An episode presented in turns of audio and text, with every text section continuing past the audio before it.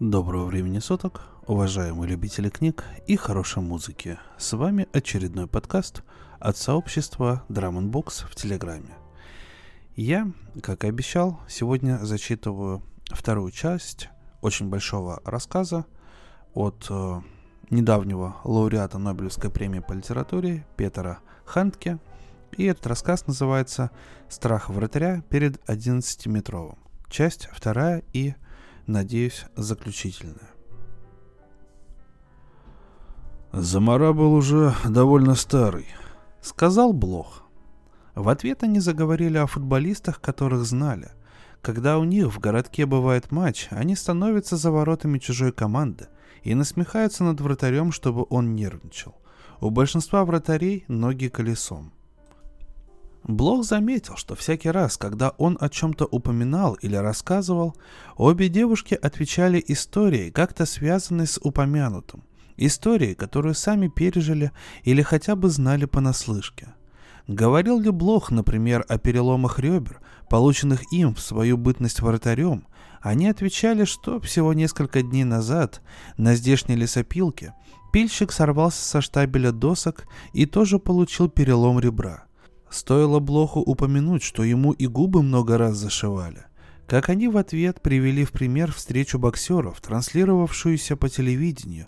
Там боксеры рассекли бровь, а когда Блох рассказал, как однажды в прыжке наскочил на штангу и прокусил себе язык, они тут же парировали тем, что у немого школьника также язык прокушен.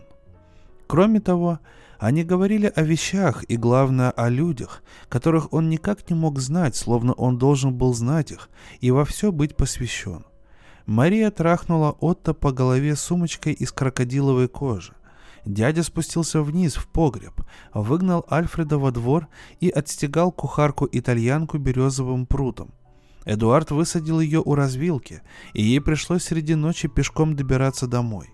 Она пошла через лес где-то убийца, чтобы Вальтер и Карл не увидели ее на дороге иностранцев, и под конец скинула бальные туфельки, подаренные ей господином Фридрихом. Блох же, напротив, называя чье-либо имя, всякий раз пояснял, о ком идет речь. Даже упоминая какие-либо вещи, он их описывал, чтобы было понятно. Произнеся имя Виктор, он сразу добавил «один мой знакомый». А когда рассказывал о свободном ударе, не только описал, что такое свободный удар, но и разъяснил, пока девушки-парикмахерши дожидались продолжения рассказа, правила подачи свободных ударов вообще. Мало того, упомянув об угловом, который назначил судья, он счел своей прямой обязанностью разъяснить, что тут подразумевается не угол комнаты. Чем дольше он говорил, тем более неестественным представлялось Блоху то, что он говорит, Постепенно ему стало казаться, будто каждое слово требует пояснения. Он должен был следить за собой, чтобы среди фразы не запнуться. Раза два или три, когда Блох додумывал фразу, которую произносил, он оговаривался. Когда же то, что говорили девушки, оборачивалось именно так, как он, слушая их, предполагал, он не сразу находил ответ. Пока они непринужденно беседовали друг с другом, он как-то все больше забывал об окружающем. Даже перестал видеть ребенка и собаку в соседней комнате. Но лишь только он начал запинаться, не зная, как продолжить, а потом принялся подыскивать фразы, которые мог бы сказать, окружающее снова подступило, и он всюду стал видеть детали.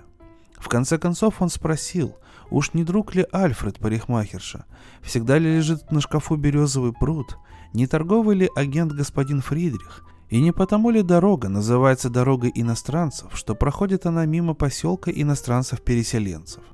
Девушки с готовностью отвечали, и мало-помалу Блох опять стал воспринимать вместо обесцвеченных, темных у корней волос, вместо броши у шеи, вместо одного черного ногтя, вместо единичного прыщика на подбритой брови, вместо лопнувшей обивки незанятого стула в кафе, контуры, движения, голоса, возгласы и людей в целом. Одним ловким, уверенным движением он подхватил уроненную со стола сумочку.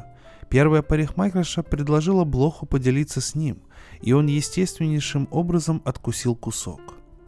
На улице он услышал, что школьников освободили от занятий, чтобы все они могли участвовать в поисках товарища. Но они нашли только несколько вещиц, которые, за исключением разбитого карманного зеркальца, никакого отношения к пропавшему не имели. Карманное зеркальце было опознано по пластмассовому футляру, как принадлежавшее немому школьнику. И, хотя территорию вокруг места находки обыскали особенно тщательно, ничего другого, способного послужить отправной точкой, не обнаружили. Жандарм, рассказавший об этом Блоху, добавил, что один цыган с самого дня исчезновения школьника куда-то скрылся. Блоха удивило, что жандарм остановился, да еще на противоположной стороне улицы, чтобы ему это сообщить. Он, в свою очередь, спросил, обыскали ли уже купальню. Жандарм ответил, что купальня заперта, туда никому не войти, даже цыгану. Выйдя из городка, Блох обратил внимание, что кукурузные поля почти сплошь вытоптаны, между поникшими стеблями видны желтые цветы тыквы. Посреди кукурузного поля, постоянно в тени, они только теперь зацветали. Всюду на шоссе валялись обломанные кукурузные початки, наполовину очищенные и обглоданные школьниками – а рядом лежали сорванные с початков черные кукурузные бородки. Еще в городке Блох видел, как школьники в ожидании автобуса кидали друг в друга эти свернутые в клубок черные нити. Кукурузные бородки были так влажны, что всякий раз, как Блох наступал на них, выдавливалась вода и слышалось хлюпанье, будто он ступал по болотистой почве. Он чуть не споткнулся о раздавленную ласку, из пасти у нее торчал язык. Блох остановился и носком ботинка дотронулся до длинного, узкого, почерневшего от крови язычка. Он был твердым, окостенелым. Он ногой отпихнул ласку на обочину и пошел дальше. У моста он свернул с шоссе и пошел вдоль ручья в сторону границы. Постепенно ручей словно бы становился глубже, во всяком случае течение замедлялось. Росшие по берегам кусты лещины так низко склонялись над ручьем, что почти скрывали от взгляда поверхность воды. Где-то вдалеке звенела коса. Чем медленнее делалось течение, тем более мутной, казалось, становилась вода. Перед излучиной ручей вовсе приостанавливал свой бег, и вода совсем теряла прозрачность. Откуда-то издалека доносилось тарахтение трактора, будто бы ко всему этому не имеющего никакого отношения. В зарослях висели черные грозди переспелой бузины. На неподвижной воде стояли маленькие радужные пятна. Видно было, как со дна время от времени поднимаются пузыри. Кусты лещины окунали в ручей кончики веток. Теперь ни один посторонний звук уже не отвлечет.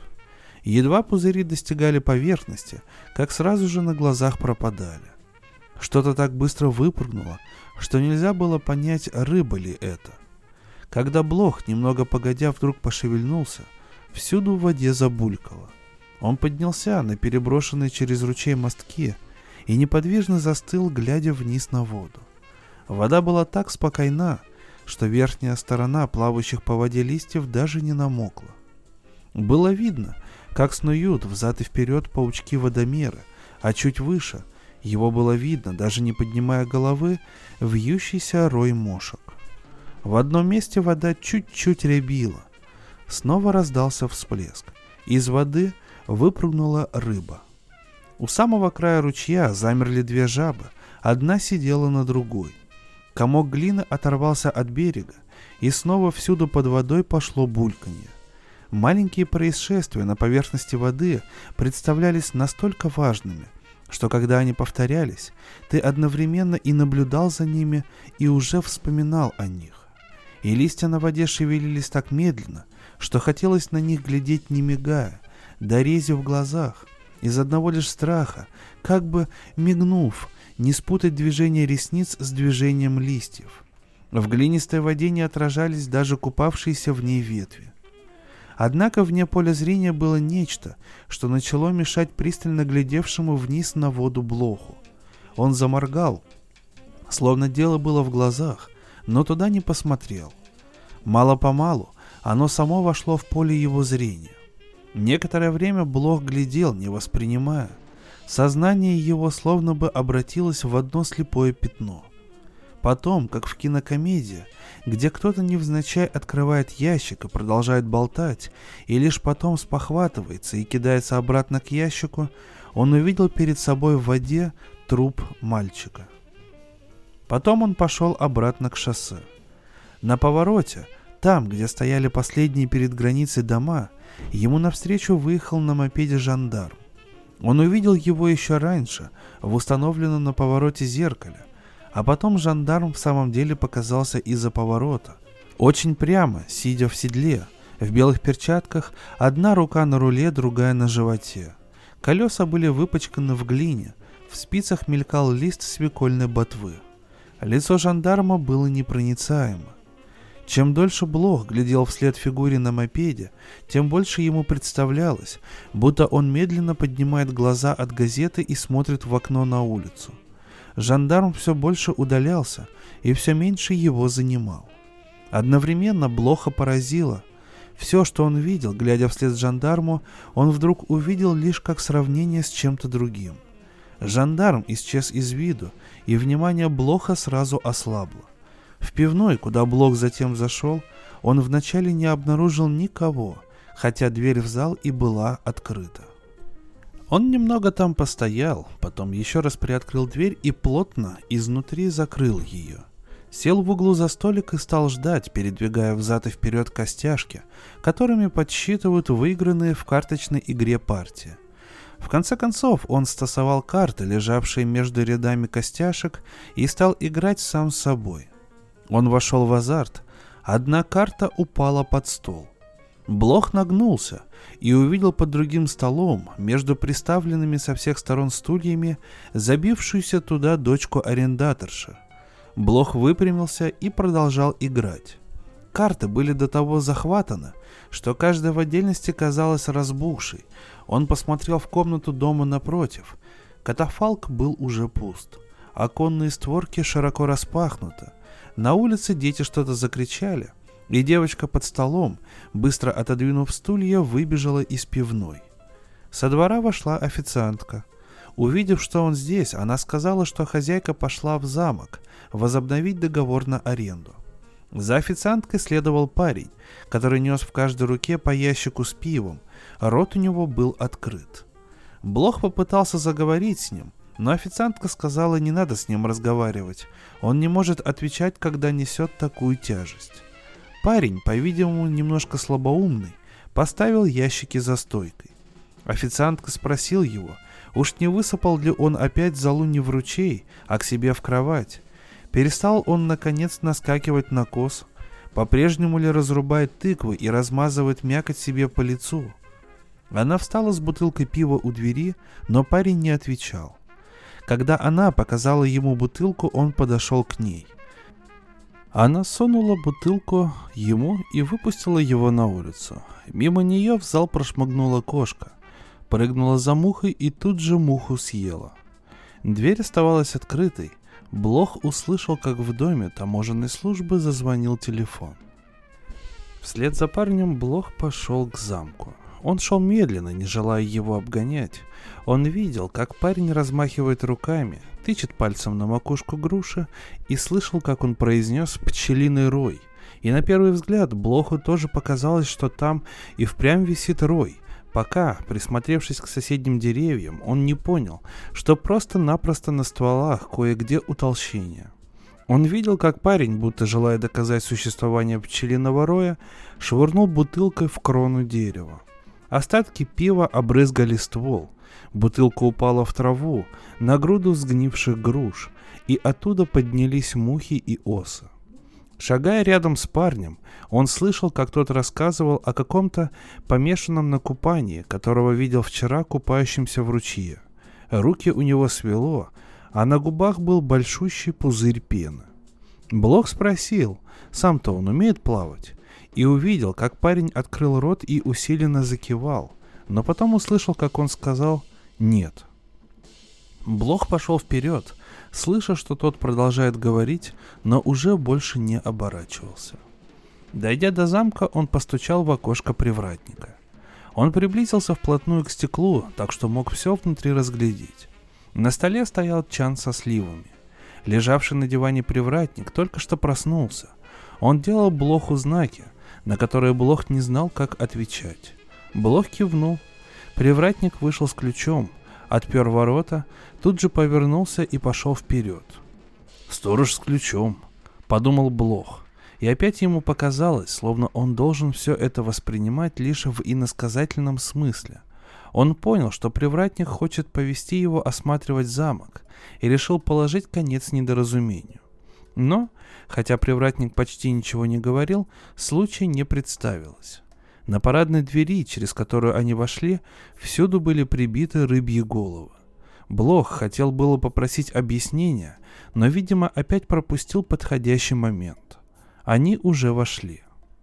В библиотеке привратник прочитал ему вслух записи в домовых книгах о том, какую долю урожая крестьяне раньше обязаны были отдавать помещику в качестве оброка. Блох не решился его прервать, поскольку привратник как раз переводил сделанную на латыни запись, где шла речь о непокорном крестьянине.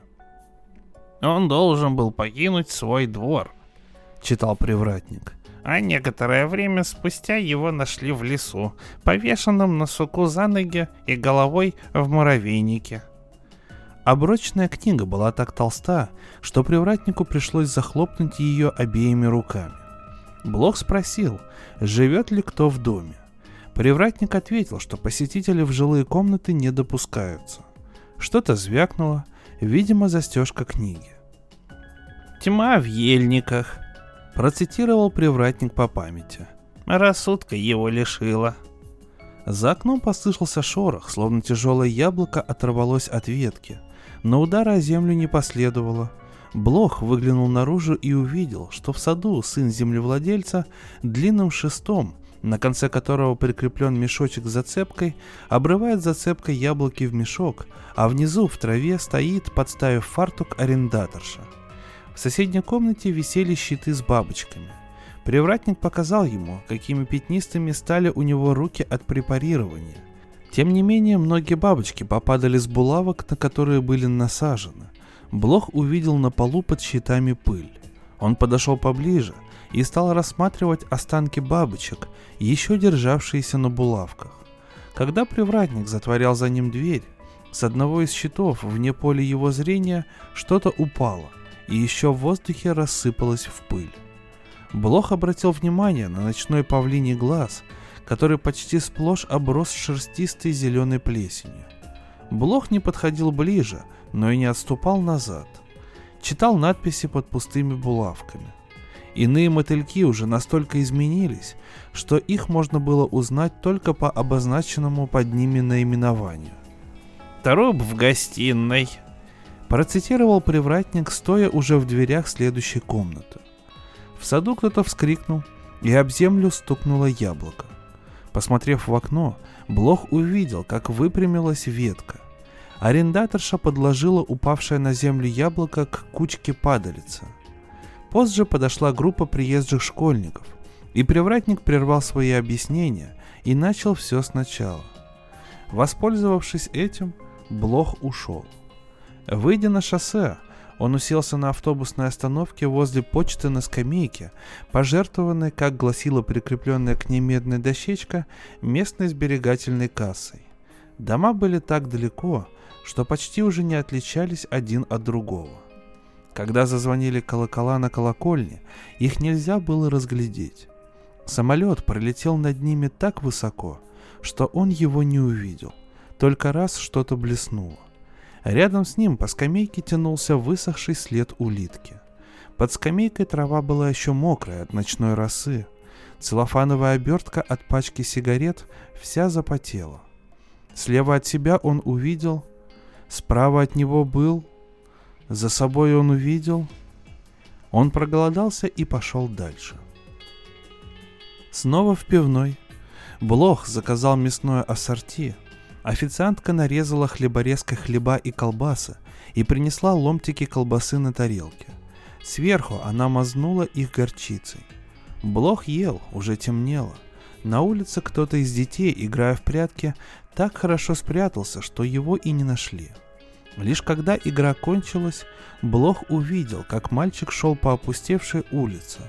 Он отодвинул от себя тарелку, отодвинул от себя подставку для пива, отодвинул солонку. Официантка уложила девочку в кровать. Позднее девочка вернулась в зал и в ночной рубашке бегала взад и вперед среди посетителей.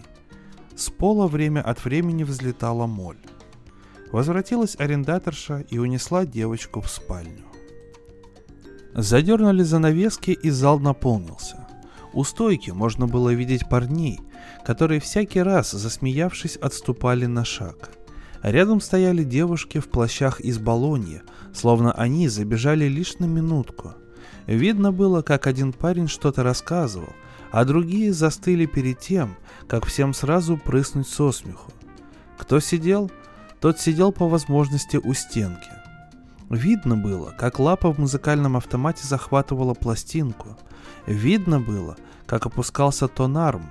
Слышно было, как те, кто ждал свои пластинки, смолкали.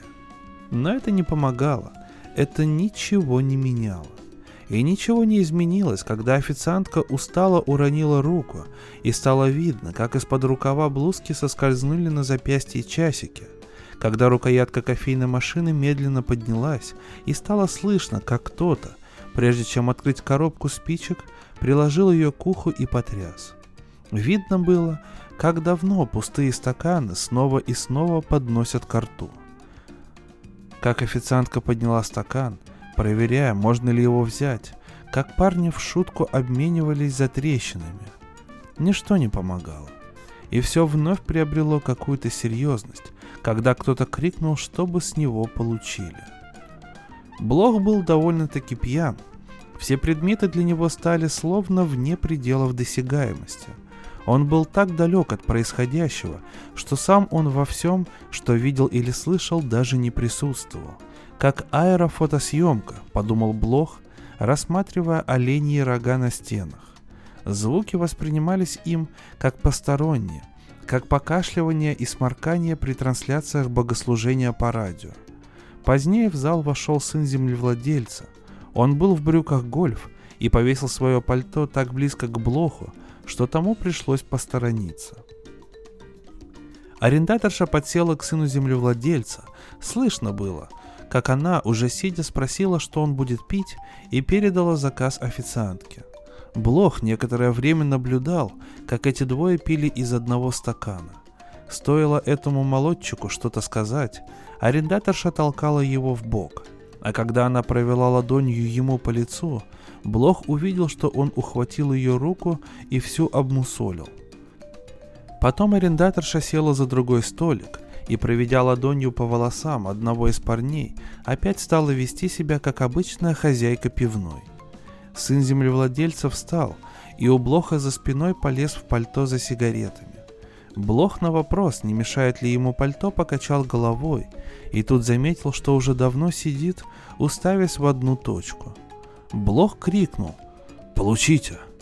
И опять все на несколько мгновений словно было стало серьезным. Арендаторша, которая как раз, закинув голову, откупоривала бутылку вина, дала знак официантке, которая стояла у стойки и мыла стаканы, которая ставила на подстилку из губчатой резины, которая впитывала воду, и официантка прошла мимо парней, которые обступили стойку, к его столику и отсчитала ему сдачу пальцами, которые были холодными. Монеты, которые были мокрыми, он тотчас, поднимаясь, сунул в карман. «Смехота», — подумал Блох, может быть, вся эта церемония потому показалась ему такой непростой, что он был пьян. Он встал и пошел к двери. Он открыл дверь и вышел наружу. Все было в порядке. Для верности он немного постоял. Время от времени кто-нибудь выходил и мочился. Другие, те, что еще только шли в пивную, заслышав мелодию, принимались подпевать. Блох зашагал прочь. Снова в городке снова в гостинице, снова в номере. Целых девять слов, с облегчением подумал Блох. Он слышал, как выше этажом выпускали воду из ванной. Во всяком случае, он слышал клокотание, а затем хрип и чавканье. Он, видимо, уснул и сразу опять очнулся. В первое мгновение ему показалось, будто он сам из себя выпал. Он заметил, что лежит в постели. Нетранспортабелен, Подумал Блох.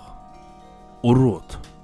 Ему представилось, что он вдруг стал каким-то выродком. Он был несообразен ни в чем. Как бы подвижно он ни лежал, весь он был одно сплошное ломание и судорога, и виделся так ярко и отчетливо, что нельзя было от этого уйти, спрятаться за какое-либо сравнение. Он был таков, каким себя видел, чем-то похотливым, непотребным, неуместным, оскорбительным. «Закопать», — подумал Блох, — «запретить, убрать». Ему казалось, будто он сам себя с омерзением ощупывает, но потом понял это лишь сознание его настолько обострено, что он всей поверхностью тела воспринимает его как осязание. Словно это его сознание, его мысли накинулись, напали на него и его истязают. Он лежал беззащитный, не в силах защититься, с отвратительно вывернутым наизнанку нутром, не посторонний, а лишь до омерзения другой. Произошел какой-то толчок, и он разом утратил естественность, выпал из общей связи. И вот он лежит до невозможности реальный. Ему не найдешь сравнения. Его осознание самого себя было настолько сильным, что он смертельно испугался. С него лил пот. Монета упала на пол и закатилась под кровать. Он замер. Сравнение. Потом он уснул. Опять пробуждение. Два, три, четыре. Начал считать блох. Состояние его не изменилось, но он, видимо, во сне к нему привык. Он засунул в карман упавшую под кровать монету и спустился вниз. Если быть внимательным и при этом стараться себе что-то представить, одно слово все еще послушно порождало другое. Дождливый октябрьский день, раннее утро, пыльное оконное стекло. Получается. Он поздоровался с хозяином. Хозяин как раз засовывал газеты в держателя. Горничная задвинула поднос в раздаточное окно между кухней и залом. Все еще получается. Если следить за собой, может, оно так, одно за другим и пойдет дальше. Он сел за столик, за который всегда садился. Раскрыл газету, которую каждый день раскрывал. Прочитал заметку в газете, в которой говорилось, что по делу об убийстве Герды Т. полиция напала на горячие следы, ведущие в южную часть страны. Каракули на полях газеты, найденные в квартире убитой, очень помогли следствию. Одна фраза рождала следующую – и тогда, и тогда, и тогда какое-то время еще можно быть спокойным. Спустя некоторое время Блох поймал себя на том, что хоть он и продолжает по-прежнему сидеть в ресторанном зале гостиницы и про себя перечислять все происходящее на улице, у него в голове возникла фраза «Слишком он долго оставался без работы». И поскольку фраза показалась Блоху заключительной, он стал припоминать, как она пришла ему на ум. Что было перед тем? Ну да, перед тем, как ему теперь вспомнилось, он подумал. Застигнутый врасплох, он дал мечу прокатиться между ногами. А перед этой фразой он подумал о фотографах, которые раздражали его, стоя за воротами. А перед тем за ним кто-то остановился, но только подозвал свистом свою собаку. А перед этой фразой Перед этой фразой он подумал о женщине, которая остановилась в парке, обернулась и поглядела на что-то позади него, как смотрят только на непослушного ребенка. А перед тем, перед тем хозяин рассказывал о немом школьнике, которого таможенник нашел мертвым у самой границы. А до школьника он подумал о мече, который подскочил у самой линии, а перед мыслью о мече он увидел, как на улице подскочила со скамейки рыночная торговка и погналась за школьником. А рыночной торговке предшествовала фраза в газете. Столяру, погнавшемуся за вором, помешало то, что он был в фартуке. Но фразу в газете он прочел, когда вспомнил, как недавно в драке ему сзади стянули на локте пиджак. А о драке он вспомнил, когда больно ушиб голень о стол. А перед тем Ему не пришло в голову ничего, что могло бы побудить его удариться голенью о стол. Тогда он стал искать в случившемся какие-нибудь основания для того, что могло иметь место до этого. Связано ли это было с движением, или с болью, или со звуком удара о стол? Но дальше все застопоривалось. И тут он увидел перед собой в газете фотографию квартирной двери, которую пришлось взломать, потому что за ней лежал труп. Так с двери, подумал он, все и началось, пока он не опомнился на фразе «слишком он долго оставался без работы». Потом некоторое время все шло хорошо. Движения губ людей, с которыми он разговаривал, соответствовали тому, что он слышал. Дома состояли не из одних фасадов. С погрузочной площадки молокозавода тащили на склад тяжелые мешки с мукой. Когда кто-нибудь с конца улицы что-то кричал, звук шел издалека. Прохожие на противоположном тротуаре, очевидно, не получали денег за то, что проходили на заднем плане. Корка запекшейся крови у парня с пластырем под глазом была настоящая, и дождь, похоже, лил не только на переднем плане, а всюду в поле зрения. Потом Блох обнаружил, что стоит под навесом у входа в церковь. Видимо, он попал сюда через переулок, и когда начался дождь, укрылся под навесом. В самой церкви ему бросилось в глаза, было много светлее, чем он предполагал. Так что, усевшись на скамью, он сразу же смог хорошо рассмотреть роспись на потолке. Спустя некоторое время он узнал изображение. Оно было воспроизведено в проспекте, разложенном во всех номерах гостиницы. Блох захватил этот листок ради напечатанной в нем схемы городка и окрестностей с улицами и дорогами. Теперь он достал проспект из кармана и прочитал, что задние и передние планы фрески выполнены разными художниками. Фигуры на переднем плане были уже давно готовы, а другой художник все еще писал задний план. Блох поднял глаза с проспекта вверх, на свода. Фигуры, поскольку он не знал, кого они изображают, верно какие-то персонажи из священного писания, не заинтересовали его. Тем не менее было приятно, когда на улице все сильнее лил дождь, смотреть вверх, на своды. Роспись занимала весь потолок, фон представлял малооблачное, почти однородно голубое небо, Кое-где виднелись облачка барашки, а в одном месте довольно высоко над фигурами была изображена птица. Блох прикинул, сколько квадратных метров пришлось расписать художнику. Трудно ли было так равномерно красить голубым? Это был такой светло-голубой тон, что к краске, конечно, приходилось подмешивать белую. И когда ее смешивали, надо было следить, чтобы колер день ото дня не менялся.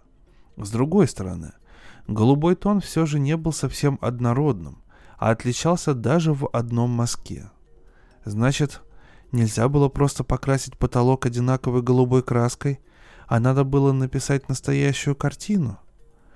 Задний план не стал бы небом, если бы самой большой кистью, а то и малярной щеткой, как попало, нанесли краску, и непременно на еще сырую штукатурку. Художник, размышлял Блох, должен был по-настоящему написать небо, самую малость изменяя голубизну, но опять-таки не настолько, чтобы могли подумать, будто он плохо смешал краску. И в самом деле, задний план не от того выглядел небом, что мы привыкли представлять себе на заднем плане небо, а потому, что небо было написано мазок за мазком. Оно было так точно написано, что казалось почти нарисованным. Во всяком случае, куда точнее, чем фигуры на переднем плане. Не со злости ли написал художник еще и птицу, а написал он ее в начале или только после того, как все закончил? И не был ли этот художник, писавший задний план, удручен? Ничто на это не указывало, и Блох тотчас счел такое толкование смехотворным. И вообще ему представилось, что все его размышления по поводу этой росписи, все его шатания туда и сюда – сидения, ухода и прихода не более чем увертки. Он поднялся. «Не отвлекаться», — сказал он себе. И словно, чтобы самого себя опровергнуть, вышел из церкви, пересек улицу, вошел в подъезд и пока не прекратился дождь, вызывающий стоял там возле пустых молочных бутылок. Но никто не подошел и не призвал его к ответу. Затем вошел в кафе и довольно долго сидел там, вытянув перед собой ноги, но и тут никто не доставил ему удовольствия о них споткнуться и вступить с ним в драку. Когда он смотрел в окно, то видел кусок рыночной площади со школьным автобусом. В кафе справа и слева видел куски стен на одной стороне Нетопленый камин, на котором стоял букет цветов, на другой вешалка, на которой висел зонт. Он увидел еще кусок стены с музыкальным автоматом, внутри которого медленно блуждала светящаяся точка, пока не остановилась у выбранного номера. Рядом автомат с сигаретами, и на нем опять букет цветов. Потом еще кусок стены с хозяином за стойкой. Он откупоривал для стоявшей подле него официантки бутылку, которую официантка поставила на поднос, и, наконец, кусок самого себя, вытянувшего перед собой ноги в мокрых, грязных ботинках. Тут же гигантскую пепельницу на столе, рядом с ней цветочную вазу поменьше и стакан с вином на соседнем столике, за которым в данную минуту никто не сидел. Теперь, когда отъехал школьный автобус, Блох заметил, что видит площадь почти под тем же углом, под каким она изображена на открытках. Тут часть колонны чумы и фонтан, там, с краю, кусок стойки для велосипедов. Блох был раздражен. Внутри этих кусков он до назойливости четко видел детали, словно части, которые он видел, выступали вместо целого. И опять детали показались ему чем-то вроде табличек с именами, со светящимися буквами, подумал он. Так он увидел ухо официантки с клипсой, как примету всего человека, а слегка приоткрытая дамская сумочка с выглядывавшей из нее косынкой в горошек на соседнем столике служила обозначением сидящей за столиком женщины, которая, держа в одной руке кофейную чашку, другой быстро листала иллюстрированный журнал – иногда задерживаясь на картинке. Гора с топкой, сложенных на стойке розеток для мороженого, напрашивалась как характеристика для хозяина, а лужа на полу под вешалкой обозначала зонт над ней. Вместо того, чтобы видеть лица посетителей, Блох видел на стене сальные пятна на высоте их голов. Он был до того раздражен, что поглядел на грязный шнур, за который дернула официантка, чтобы погасить настенное освещение. Тем временем снаружи посветлело, словно это настенное освещение было обвинением против него. К тому же от того, что он шел под дождем, у него разболелась голова. Назойливые детали словно бы пачкали и полностью искажали людей и обстановку, частью которых были. Защититься можно было только называя их в отдельности и бросая эти названия как ругательство в адрес их владельцев. Хозяина за стойкой можно было назвать розеткой для мороженого, официантке сказать, что она дырявая мочка. Ему не терпелось также сказать женщине с журналом «ты, сумочка», а мужчине за соседним столиком он наконец вернулся из задней комнаты и уже расплачиваясь, стоя выпил вино, пятно на штанах. Или, когда мужчина ставил пустой стакан на стол и выходил, крикнуть вдогонку, что он отпечаток пальцев. Щеколда, разрез плаща, дождевая лужа, зажимка для брюк, брызговик и так далее, пока этот субъект на велосипеде не скрылся из виду. Даже разговоры, а главное восклицания людей, эти «ну», эти «ага», были до того назойливы, что хотелось повторять их с издевкой. Блок зашел в мясную лавку и купил себе две булочки с колбасой. В гостинице он есть не стал, потому что деньги были на исходе. Блох оглядел ряд свисавших с перекладины колбас и показал продавщице, от какой отрезать. В лавку, держа в руке записку, вошла девчурка. Таможенник сперва принял труп школьника за принесенный течением матрац, как раз говорила продавщица. Она достала из картонки две булочки и разрезала их поперек, но не до самого края. Хлеб был такой черствый, что когда нож врезался в него, Блох услышал треск. Продавщица раскрыла булочки и в одну вложила ломтики колбасы. Блох сказал, что он не спешит, пусть сначала обслужит ребенка. Он увидел, что малышка молча держит перед собой записку. Продавщица наклонилась вперед и прочла написанное. Когда она потом разрубала мясо, оно соскользнуло с колоды и упало на каменный пол. «Бац!» — сказала девочка. Мясо осталось лежать там, где упало. Продавщица подняла его, поскребла лезвием ножа и завернула. За окном Блох увидел, как школьники шли с раскрытыми зонтами, хотя дождь перестал. Он отворил малышке дверь и смотрел, как продавщица сдирает с колбасы кожицу и укладывает ломтики колбасы во вторую булочку. «Дела идут плохо», — пожаловалась продавщица. «Дома стоят лишь на той стороне улицы, где лавка. Поэтому, во-первых, напротив никто не живет, и никто не знает, что здесь лавка. И, во-вторых, прохожие никогда на другую сторону улицы не переходят, идут мимо густым потоком и опять-таки не замечают мясной, тем более, что витрины немного шире окон жилых комнат в соседних домах. Блоха удивило, что люди не ходят по противоположной стороне улицы, где не застроенные участки и больше солнца. Видимо, такая уж потребность ходить вдоль домов, сказал он. Продавщица, которая его не поняла, потому что посреди фразы ему стало противно говорить, и конец он промямлил, засмеялась, словно и ждала в ответ шутки. В самом деле, в лавке вдруг стало так темно. Мимо витрины прошли сразу несколько человек, что это могло показаться шуткой. Во-первых, во-вторых, повторил про себя Блох слова продавщицы. Ему было непонятно, как это можно начать говорить и наперед знать, что скажешь в конце фразы. Булочки с колбасой он съел, лишь выйдя из мясной, на ходу.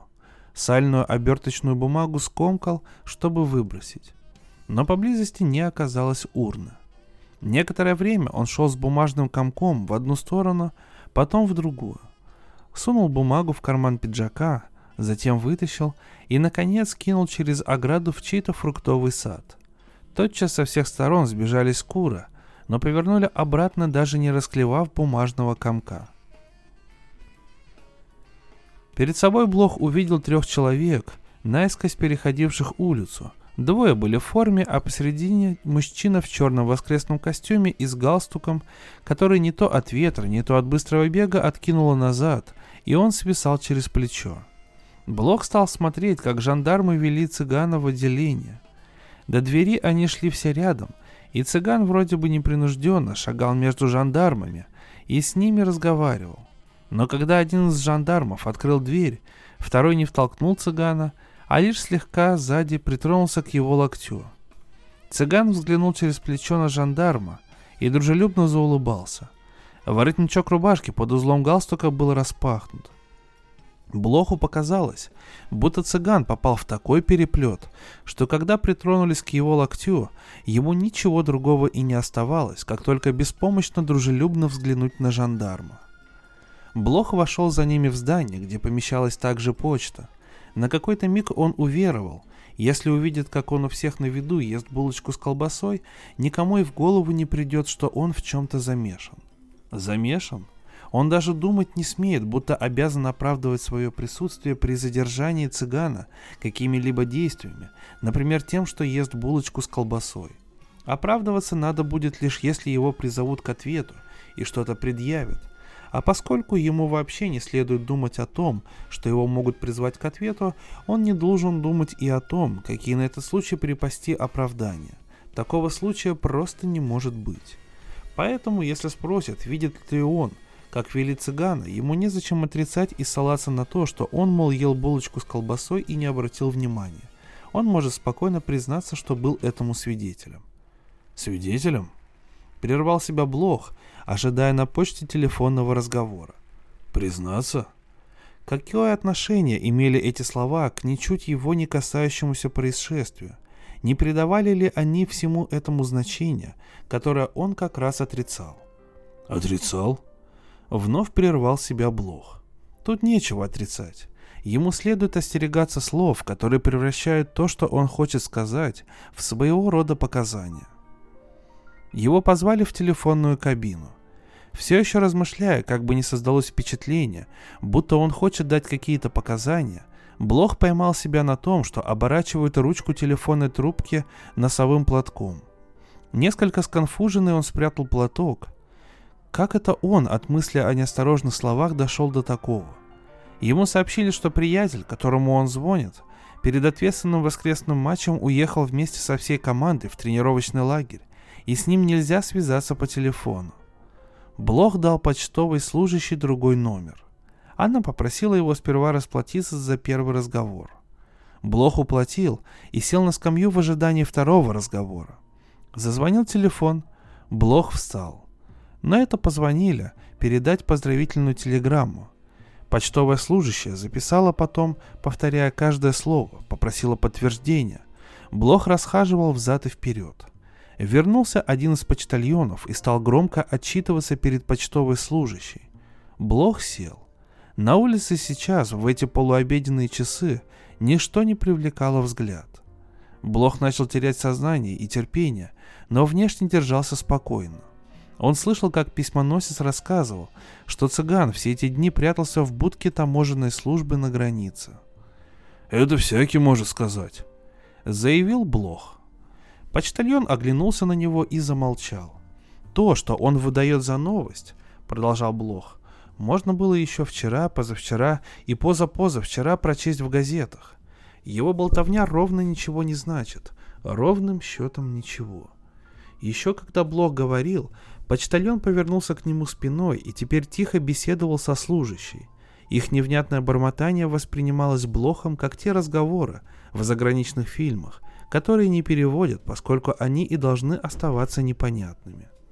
Блох не мог уже пробиться со своими замечаниями, и вдруг тот факт, что именно на почте он не может пробиться, показался ему не фактом, а плоской шуткой, тем острословием, которое ему и вообще, и особенно у спортивных репортеров, всегда было до нельзя противно.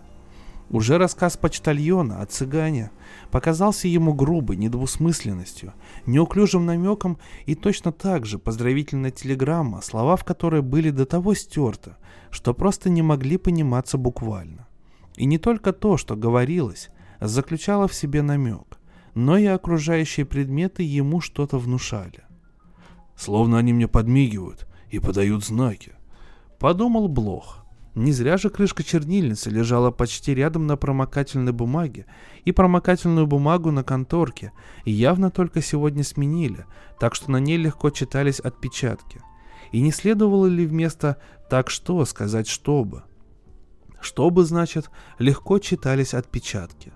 Но вот почтовая служащая подняла трубку и передала по буквам поздравительную телеграмму. На что она при этом намекала? Что скрывалось за продиктованным ею всего наилучшего? И что значило с сердечными поздравлениями? Что стояло за этими пустыми фразами? Кто скрывался за подписью «Гордящиеся вами дедушка и бабушка»? Еще утром, прочтя в газете короткое объявление, Почему не звонишь? Блох сразу же расценил его как ловушку. Ему показалось, что письмоносец и почтовая служащая осведомлены. Почтовая служащая и письмоносец. Поправился он. Теперь и на него средь бела дня напала эта ненавистная зараза игры слов. Средь бела дня, с чему ему пришло в голову это выражение? Оно показалось ему ироническим и каким-то неприятным – но разве другие слова в этой фразе не были столь же неприятны? Если произнести про себя слово «зараза» и повторить несколько раз, оно вызывает только смех. На меня напала зараза, смехотворно. Я заразился, не менее смехотворно. Почтовая служащая и письмоносец. Письмоносец и почтовая служащая. Почтовая служащая и письмоносец. Чистый анекдот. Слыхали анекдот про письмоносца и почтовую служащую? Все звучит как заголовки. Подумал Блох. Поздравительная телеграмма, крышка чернильницы, обрывки промокашки на полу. Подставка, на которой висели различные штемпели, показалась нарисованной. Он долго на нее смотрел, но ему так и не открылось, что же в ней смешного. Но что-то смешное должно же было быть в ней заложено, иначе почему она казалась ему нарисованной? Или это опять ловушка? Может, подставка здесь нарочно, чтобы он проговорился? Блох посмотрел в другую сторону, снова посмотрел в другую сторону, снова посмотрел в другую сторону. Говорит ли вам что-нибудь эта штемпельная подушка? О чем вы думаете, когда видите это заполненное платежное поручение? Что связывается у вас с выдвинутым ящиком стола? Блоху представилось, будто он должен перечислить весь инвентарь помещения – чтобы предметы, на которых он запнется или которые пропустит, послужили уликами против него. Письмоносец хлопнул ладонью по большой сумке, которую все еще не снял. Письмоносец хлопает ладонью по сумке и снимает ее. Подумал Блох слово в слово. Теперь он кладет ее на стол и идет в посылочную. Как радиокомментатор описывает происходящее для публики, так он описывал все для себя, будто лишь таким способом мог все это представить себе. Спустя некоторое время это помогло. Он перестал расхаживать, потому что зазвонил телефон. Как всякий раз, когда звонил телефон, Блох подумал, будто еще за секунду до того знал, что он зазвонит. Почтовая служащая сняла трубку, потом указала ему на кабину – уже в кабине он спросил себя, правильно ли истолковал движение ее руки, может быть оно никому не относилось. Блох снял трубку и попросил свою бывшую жену, она, словно зная, что звонит он, назвалась только по имени, прислать ему до востребования немного денег. Последовало характерное молчание. Блох услышал шушуканье, предназначавшееся не для него. «Где ты находишься?» — спросила жена — он сдрейфил и теперь сидит на мели, сказал Блох и засмеялся, будто над чем-то очень остроумным. Жена не ответила. Опять Блох услышал тоже шушуканье. «Это очень трудно», — сказала жена. «Почему?» — спросил Блох. «Она не к нему обращалась», — ответила жена. «Куда выслать деньги? Скоро ему придется выворачивать наизнанку карманы, если она его не поддержит», — сказал Блох. Жена промолчала. Потом на другом конце провода повесили трубку. Прошлогодний снег. Невольно подумал Блох, выходя из кабины. А что это значит? Он в самом деле слышал, будто на границе есть такие дикие непролазные чащобы, что там даже в начале лета еще лежит снег. Но ведь он не об этом подумал. И потом нечего там в чащобе искать. Нечего искать? Что он хотел сказать этим? То, что сказал – подумал Блох. В сберегательной кассе он обменял долларовую бумажку, которую с давних пор носил с собой. Он попытался также обменять и бразильский кредитный билет, но эту валюту сберегательная касса не брала. У них не было даже обменного курса. Когда Блох вошел, служащий как раз считал монеты, заворачивал их рулончиками и натягивал на рулончики резинки. Блох положил долларовую бумажку на барьер. Рядом стояла музыкальная шкатулка. Лишь посмотрев еще раз, Блох понял, что это копилка для каких-то благотворительных целей. Служащий поднял глаза, но продолжал считать. Блох, не дожидаясь приглашения, просунул бумажку под стеклянную стенку. Служащий сложил все рулоны в ряд подле себя. Блох наклонился и сдунул бумажку служащему на стол, а служащий развернул бумажку, ребром руки разгладил ее и кончиками пальцев ощупал. Блох заметил, что кончики пальцев у него довольно-таки черные. Из соседнего помещения вышел второй служащий, чтобы быть свидетелем, подумал Блох. Он попросил положить полученные в обмен монеты, там не оказалось ни одной купюры, в бумажный мешочек и просунул назад Блоху. Блох представил себе, что можно было бы в конечном счете разорить сберкассу, если бы все требовали, чтобы им клали деньги в мешочки. Тоже можно проделать и с покупками. Может, расход на упаковочный материал малу-помалу доведет все лавки до банкротства. Во всяком случае, было приятно представить себе это. В писче-бумажном магазине Блох приобрел туристскую карту окрестностей – он попросил ее хорошо завернуть и купил себе еще карандаш. Карандаш он тоже велел положить в бумажный мешочек. С рулоном в руке он двинулся дальше. Так он казался себе безобидней, чем раньше. Чем раньше с пустыми руками. Уже за городом, выбрав место, откуда открывался вид на окрестности, он уселся на скамейку и стал с карандашом в руках сверять карту с местностью. Условное обозначение, эти кружочки, изображали лиственный лес, а эти треугольнички хвойный, и когда ты поднимал глаза от карты, тебя изумляло, что все сходилось. Там вот почва должна быть болотистой, там вон должно стоять распятие, там вон должен быть железнодорожный переезд.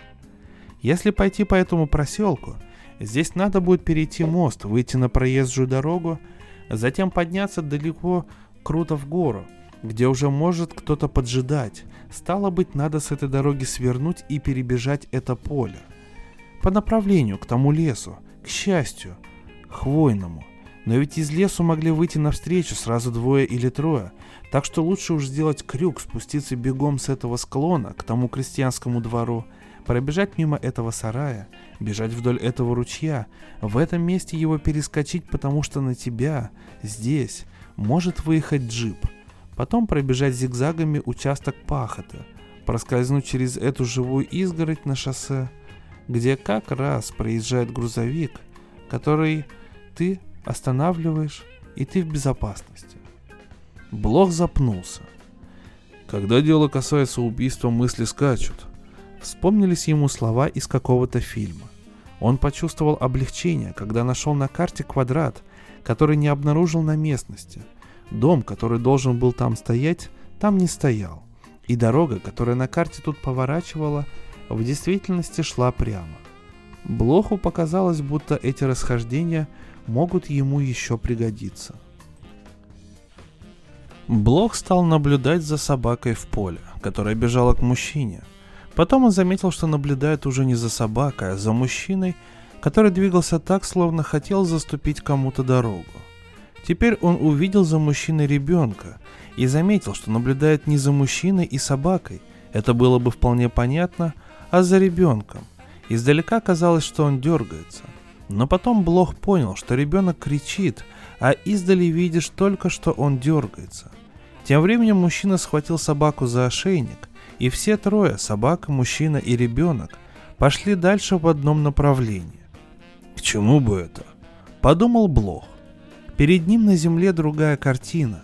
Муравьи, устремившиеся к хлебной крошке. Он заметил, что опять-таки наблюдает не за муравьями, а напротив, за мухой, сидящей на крошке. Буквально все, что он видел, кричало. Окружающие картины не казались естественными, а будто специально были сделаны для кого-то. Они чему-то служили. Взглянешь на них, а они буквально лезут тебе в глаза. Как восклицательные знаки. Подумал Блох. Как приказы. А когда он закрывал глаза и спустя некоторое время опять открывал, буквально все уже казалось другим. И картины, которые он видел, по краям словно бы мерцали и подрагивали. Едва поднявшись со скамейки, Блок стремительно зашагал прочь. Спустя немного он остановился, потом тут же с места побежал.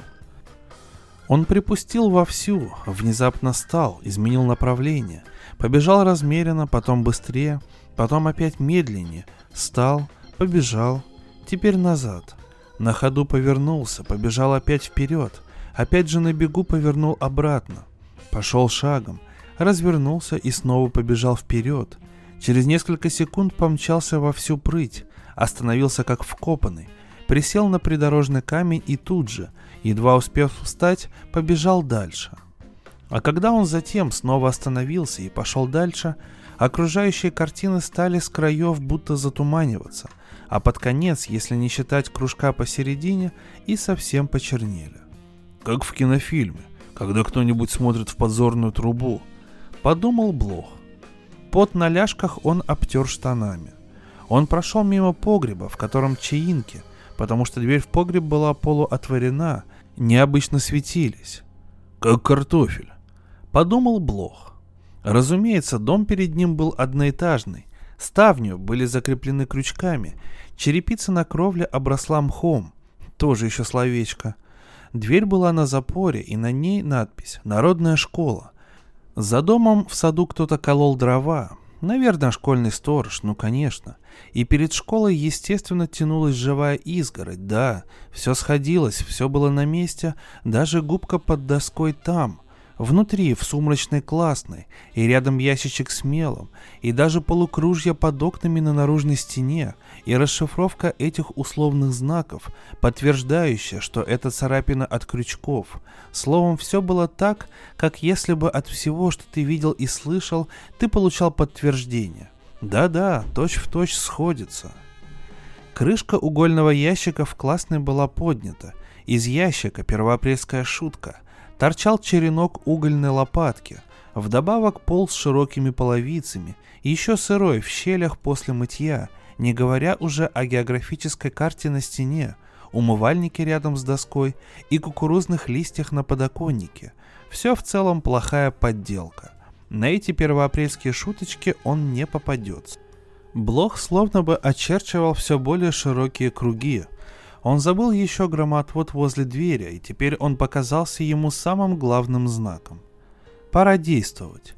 Он помог себе тем, что прошел мимо школы во двор и заговорил в дровяном сарае со школьным сторожем.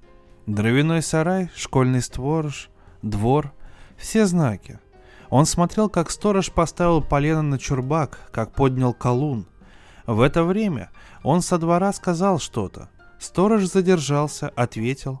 А когда опустил колун, полено завалилось на сторону, прежде чем сторож попал в него — и он, что из силы, ударил по чурбаку. Поленница еще не наколотых дров за спиной сторожа рассыпалась. Опять своего рода знак. Но единственное, что за этим последовало, было то, что Блох спросил сторожа в полутемном сарае, неужели все классы в школе занимаются в одной классной комнате, на что школьный сторож ответил, все классы занимаются в одной классной комнате. Не мудрено, что дети, кончая школу, даже говорить толком не учатся. Внезапно сказал школьный сторож, вгоняя колун в чурбак и выходя из сарая. Ни одной единственной фразы не могут до конца досказать. Разговаривают между собой больше отдельными словами, а если их не спрашивают, то и вовсе молчат. Что они учат, так это правило, которое отбарабанивают наизусть. Кроме правил не умеют произнести ни одной фразы. В сущности, все более или менее немые, сказал школьный сторож. Что это значит? Куда клонит школьный сторож? Какое это имеет отношение к нему? Ведь никакого. Да, но почему же школьный сторож разговаривает так, будто это имеет к нему отношение? Блоху бы следовало ответить, но он не рискнул. Раз начавший ему придется продолжить разговор. Поэтому он еще послонялся по двору, помог школьному сторожу собрать поленья, вылетевшие при рубке из сарая, а потом, бочком-бочком, незаметно оказался опять на улице и мог беспрепятственно уйти. Он прошел мимо стадиона. Рабочий день кончился, и футболисты тренировались. Земля была такой сырой, что, когда кто-нибудь из игроков ударял по мячу, из травы летели брызги.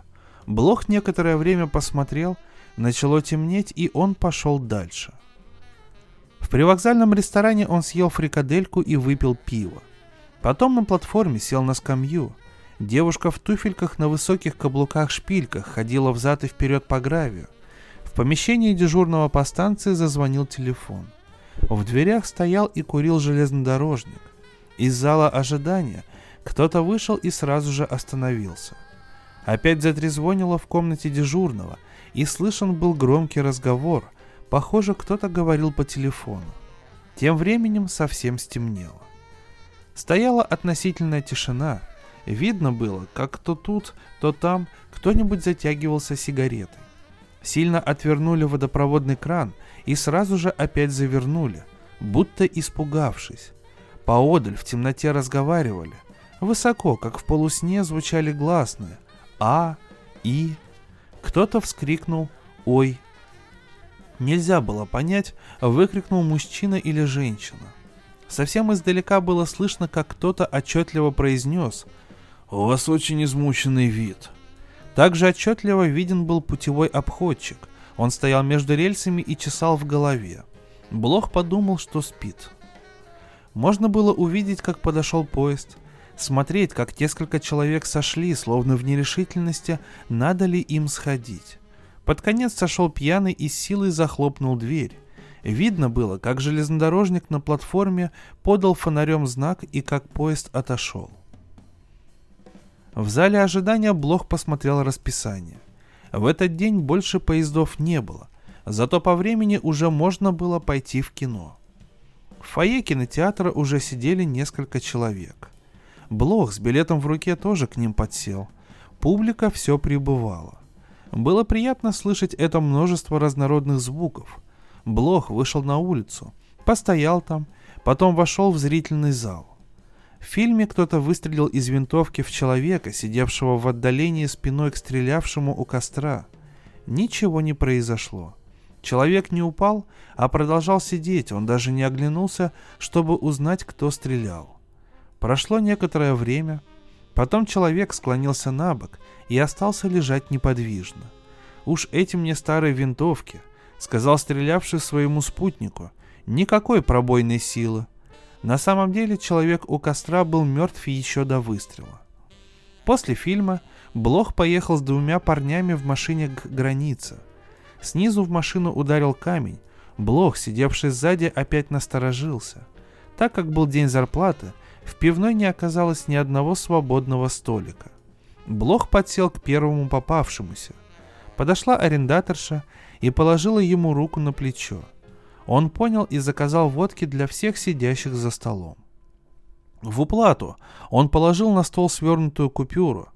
Парень рядом с ним, развернув бумажку, сказал, что в ней может случайно оказаться другая купюра. Блох сказал «Ну и что?» и снова сложил бумажку. Парень вновь развернул бумажку и прижал ее пепельницей. Блох сгреб окурки из пепельницы и кинул их парню в лицо. Кто-то сзади вытащил из-под Блоха стул, и он соскользнул под стол. Блох вскочил и ударил локтем в грудь парня, вытащившего из-под него стул. Парень привалился спиной к стене и громко застонал, хватая ртом воздух. Двое других заломили Блоху руки за спину и вытолкали его за дверь. Он даже не упал, шатаясь. Сделал несколько шагов и сразу бросился обратно в зал. Он замахнулся на парня, развернувшего его деньги, но сзади его пнули ногой, и Блох вместе с парнем повалились на стол. Уже падая, Блох его ударил. Кто-то схватил его за ноги и оттащил. Блох пнул его под ребро, и тот его выпустил. Зато другие схватили Блоха и выволокли наружу. На улице они, зажав его голову под мышкой, водили его так взад и вперед. Перед домом таможни они остановились, нажали его макушкой на кнопку звонка и ушли. Вышел таможенник, увидел, что Блох стоит на ногах и ушел обратно. Блох побежал за парнями и, наскочив на одного сзади, сбил с ног. Остальные кинулись на него. Блох увернулся и ткнул одного головой в живот. Из пивной подоспели еще несколько. Кто-то набросил ему на голову пальто. Блох ударил его в голень, но еще кто-то уже завязал рукава. Тут они быстро его повалили и направились обратно в пивную. Блох освободился от пальто и побежал за ними следом. Один из парней, не оборачиваясь, остановился. Блох налетел на него. Но парень тотчас двинулся дальше, и Блох растянулся на земле. Спустя некоторое время он встал и вошел в пивную – Хотел что-то сказать, но, когда пошевелил языком, кровь во рту пошла пузырями. Он сел за столик и показал пальцем, чтобы ему принесли чего-нибудь выпить. Соседи по столу не обращали на него внимания. Официантка принесла ему бутылку пива без стакана. Ему казалось, будто по столу бегают взад-вперед мушки, но это был всего-навсего табачный дым. Блох настолько ослаб, что не мог одной рукой поднять бутылку – он обхватил ее обеими руками и пригнулся, чтобы не слишком высоко ее поднимать. Слух его был до того обострен, что некоторое время ему казалось, карты рядом с ним не ложатся на стол, а ими хлопают по столу. За стойкой губка не падает в мойку, а шлепается. И дочка арендаторши в деревянных башмаках на босу ногу не ходит, а громыхает по залу. Вино не льется в стаканы, а булькает, а музыкальный автомат не играет, а гремит. Он услышал, как в страхе вскрикнула женщина, но крик женщины в пивной ничего не значит. Стало быть, женщина не могла вскрикнуть от страха. Тем не менее, он от этого крика подскочил, только из-за звука. До того пронзительно крикнула женщина. Мало-помалу и другие детали потеряли значение. Пена в пустой пивной бутылке говорила ему не больше, чем коробка с сигаретами – которую сидящий рядом с ним малый надорвал ровно настолько, чтобы вытащить одну сигарету. И обгоревшие спички, застрявшие повсюду в щелях между плохо пригнанными половицами, больше его не занимали, и следы ногтей на оконной замазке уже не казались чем-то, что имеет к нему какое-то отношение. Ничто его больше не интересовало. Все встало опять на свои места, как в мирное время, подумал Блох – Незачем было задумываться, что означает чучело глухаря над музыкальным автоматом, и спящие на потолке мухи не имели никакого тайного смысла. Он видел, как парень причесывается пятерней, видел, как девушки пятясь идут танцевать, видел, как парни встают и застегивают пиджаки, слышал, как при тасовке чмокают карта, но над этим незачем было задумываться. Блох устал, и чем больше он уставал, тем яснее воспринимал окружающее, отличал одно от другого. Он видел, что, когда кто-нибудь выходил, дверь всякий раз оставалась открытой, и видел, как снова и снова кто-нибудь вставал и закрывал дверь. Он так устал, что видел каждый предмет в отдельности, особенно очертания, словно предметы состояли из одних очертаний.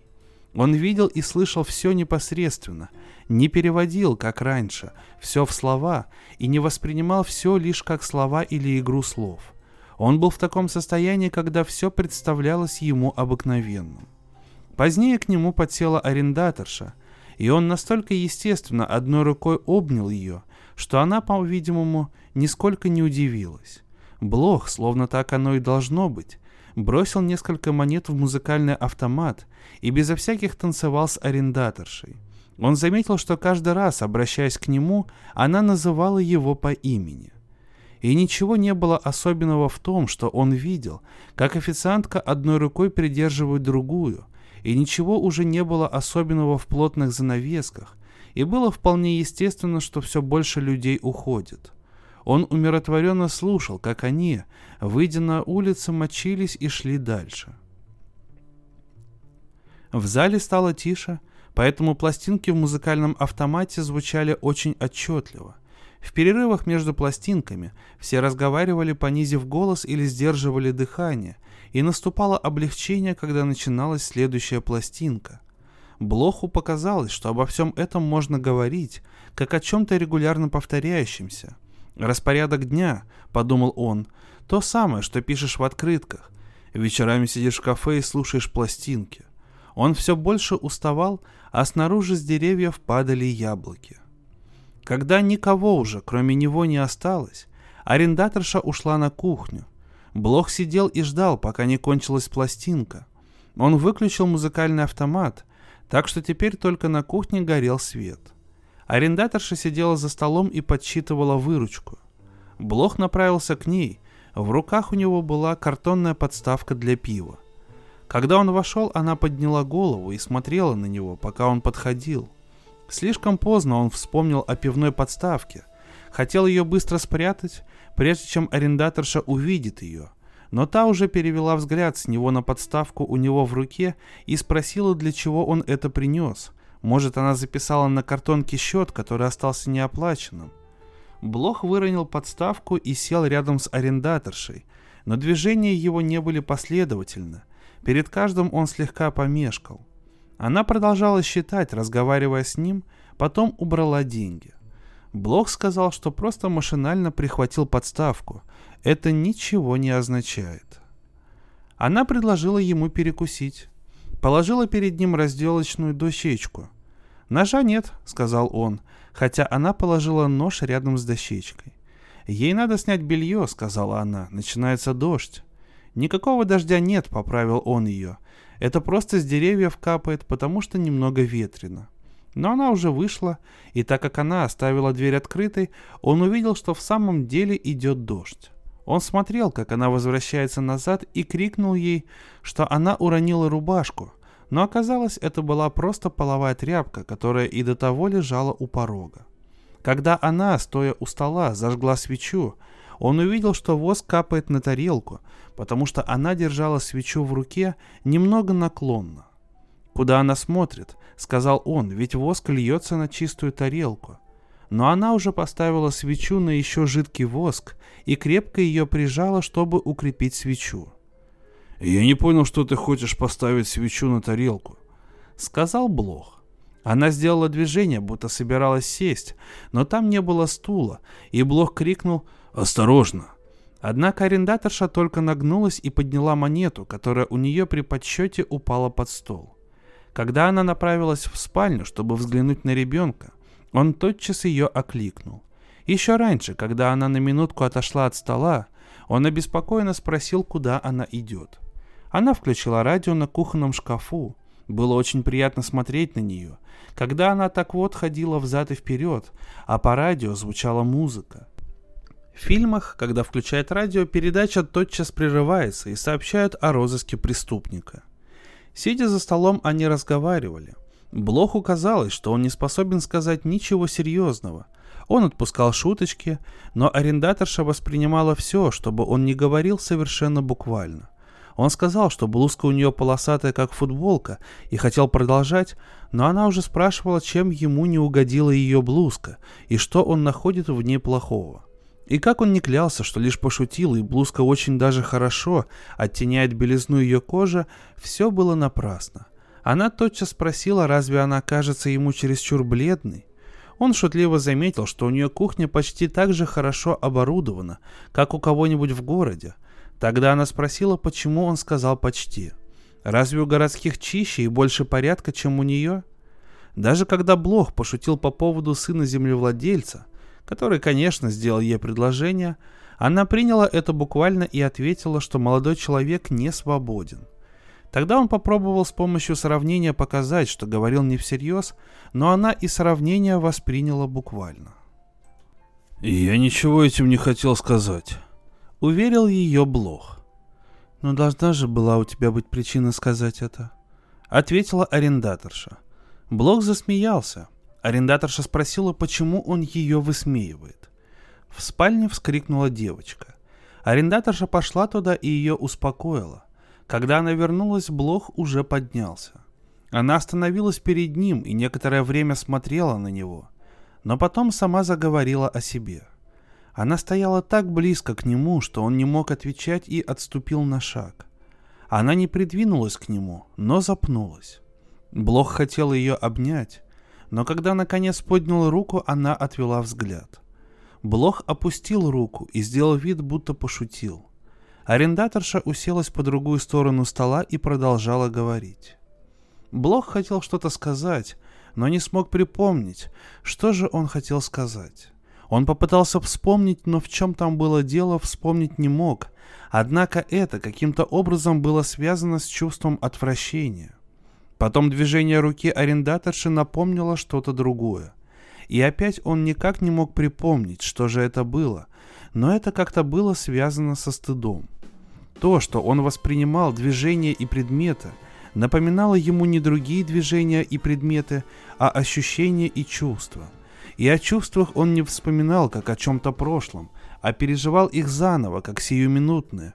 Он не вспоминал о стыде и отвращении, а стыдился и испытывал отвращение сейчас, когда вспоминал, хотя и не мог припомнить, что послужило поводом для стыда и отвращения. Отвращение и стыд вместе были так сильны, что все тело у него начало зудеть. Снаружи что-то металлическое ударило в оконное стекло. На его вопрос арендаторша ответила, что это ослаб провод громоотвода. Блох, уже в школе видевший громоотвод, сразу же усмотрел в таком совпадении нечто намеренное. Не случайно же ему уже во второй раз попадается громоотвод. И вообще, все казалось ему очень похожим, все предметы друг друга напоминали. Что означало повторное появление громоотвода? Как это расшифровать? Громоотвод? Это видно опять какая-то игра слов? Значит ли это, что с ним ничего не может случиться? Или это знак, что он должен все рассказать арендаторше? И почему кексы там, на деревянной тарелке, своей формой напоминают рыб? На что они намекают? Может, он должен быть нем как рыба? Ему следует замолчать? Не на это ли указывают кексы на тарелке? Было так, словно он все это не видит, а читает где-то на плакате с инструкциями. Да, это были инструкции. Тряпка, лежащая на кране, что-то ему приказывала, и пивная пробка на уже прибранном столе призывала его к чему-то. Это становилось привычным. Всюду он видел призыв одно делать, другое не делать, все было для него заранее оговорено. Полка со специями, полка с банками только что сваренного повидла. Все повторялось. Блох заметил, что уже некоторое время перестал разговаривать сам с собой. Арендаторша стояла у мойки и собирала кусочки хлеба с чайных блюдец. «Все за ним надо убирать», — сказала она, даже не закроет за собой ящик, из которого брал прибор, книгу, полистает и оставит на столе открытой, снимет себя пиджак и бросит. Блох ответил, что у него и впрямь такое чувство, будто он должен все бросить. Ему ничего не стоит, например, выронить из рук эту пепельницу. Он сам удивляется тому, что все еще видит пепельницу у себя в руке. Он встал, держа пепельницу перед собой. Арендаторша смотрела на него. Он некоторое время смотрел на пепельницу, потом поставил ее на место. Словно для того, чтобы предварить повторяющиеся со всех сторон указания, Блох повторил то, что сказал. Он был настолько беспомощен, что опять повторил то же самое еще раз. Он увидел, что арендаторша трясет рукой над мойкой. Она сказала, что ей в рукав попал кусок яблока, да так и застрял там. Так и застрял? Блох скопировал ее, стал тоже вытрясать рукав. Ему казалось, что если он станет всему подражать, то окажется как бы с подветренной стороны. Но она сразу это заметила и, передразнивая его, показала, как он ее копирует. При этом она очутилась рядом с холодильником, на котором стояла коробка с тортом. Блох смотрел, как она, все еще передразнивая его, задела коробку с тортом у себя за спиной – Поскольку он так внимательно на нее смотрел, она еще раз двинула назад локтем. Коробка качнулась и медленно сползла с закругленного края холодильника. Блох еще и успел бы ее подхватить, но спокойно смотрел, как она шлепнулась на пол.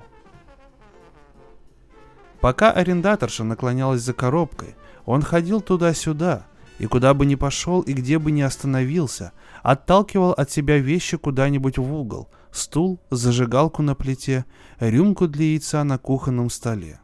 «Все в порядке?» — спросил он. Он задал этот вопрос, потому что ему хотелось, чтобы такой вопрос задала она. Но прежде чем она ответила, снаружи постучали в окно, так не мог стучать громоотвод. Блох знал это еще за секунду до стука. Арендаторша раскрыла окно. Перед окном стоял таможенник. Он просил одолжить ему зонт на обратный путь в город. Блох решил пойти с ним и попросил у арендаторши зонт, висевший под рабочими штанами на дверном косяке. Он обещал принести зонт завтра же. Пока он его не вернет, ничего не может случиться. На улице Блох раскрыл зонт, и тотчас дождь забарабанил так сильно, что он не расслышал, ответила ли она что-нибудь. Таможенник, прижимаясь к стене дома, перебежал под зонт, и они отправились. Не прошли они и нескольких шагов, как свет в пивной погас и стало совсем темно. Тьма была такая, что Блох рукой прикрыл глаза. А за стеной, мимо которой они как раз шли, слышалось тяжелое дыхание коров. Что-то пробежало мимо него. В листве рядом с дорогой зашуршало. «Ну вот, чуть не наступил на ежа», Воскликнул таможенник. Блох спросил, как же это он увидел ежа в такой темноте. Таможенник ответил. «Профессия такая. Увидишь движение или услышишь шорох и обязан определить объект, который вызвал это движение или шорох. Даже объект, который воспринимаешь самым краем сетчатки, должен быть определен. Больше того, надо знать, какого он цвета, хотя цвета вообще-то полностью воспринимаются только центром сетчатки. Тем временем они оставили за собой дома возле границы и шли кратчайшим путем вдоль ручья. Дорога была усыпана песком, становившимся все светлее по мере того, как Блох привыкал к темноте. «Правда, у нас тут довольно тихо», — сказал таможенник. «С тех пор, как граница заминирована, с контрабандой покончено. Но если ты не все время на стороже, то расслабляешься, и уже трудно бывает собраться. И когда все-таки в виде исключения что-нибудь случается, даже не реагируешь. Блох увидел, что на него что-то бежит, и спрятался за спину таможенника. Мимо, слегка его задев, пробежала собака. И когда вдруг кто-то тебе попадается, даже не знаешь, как за него взяться. С самого начала стоишь неправильно, а если правильно стоишь, полагаешься на то, что коллега твой сбоку от тебя его возьмет. Ну, а коллега надеется, что ты его возьмешь, и нарушитель ускользает. Ускользает? Блох услышал, как таможенник под зонтом перевел дух. За спиной у Блоха заскрипел песок. Он обернулся и увидел, что собака возвращается. Они продолжали свой путь, собака бежала позади и обнюхивала ему ноги. Блох остановился, сломал возле ручья ветку лещины и отогнал ее. «Когда стоишь с нарушителем один на один», — продолжал таможенник, — «важно взглянуть ему в глаза. Еще до того, как он побежит, глаза укажут, куда он кинется, но одновременно надо следить и за ногами, на какой ноге он стоит. Он побежит в сторону опорной ноги, а если он решит тебя обмануть и бежать в другую сторону, ему придется перед тем, как бежать, перенести вес на другую ногу. Вот он и упустит время, тут ты его и схватишь. Блох посмотрел на ручей внизу, он был невидим, но слышно было, как он шумит. Из кустов вылетела какая-то большая птица.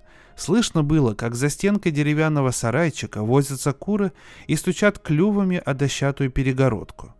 Собственно, нет никаких правил всегда находишься в худшем положении, потому что тот, другой, также за тобой наблюдает и видит, как ты на него отреагируешь. Всегда можно только реагировать. И когда он побежит, то после первого же шага изменит направление, и окажется, что ты-то не туда побежал.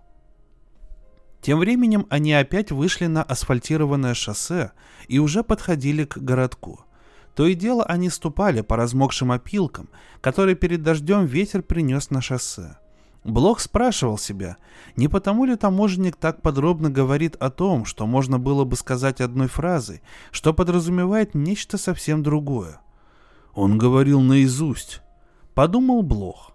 Тогда он сам начал на пробу долго и обстоятельно рассуждать о чем-то, что можно было бы легко выразить одной фразой, но таможенник, казалось, ничего странного тут не заметил, потому что в конце концов спросил, куда он клонит. Значит, сам таможенник говорил без всяких задних мыслей. Уже в центре городка им встретились учащиеся танцкласса. Танцкласс? На что опять намекает это слово – Одна из девушек, проходя мимо, стала искать что-то в своей сумочке, а другая была в сапожках с высокими голенищами. Может, это тоже сокращение для чего-то другого?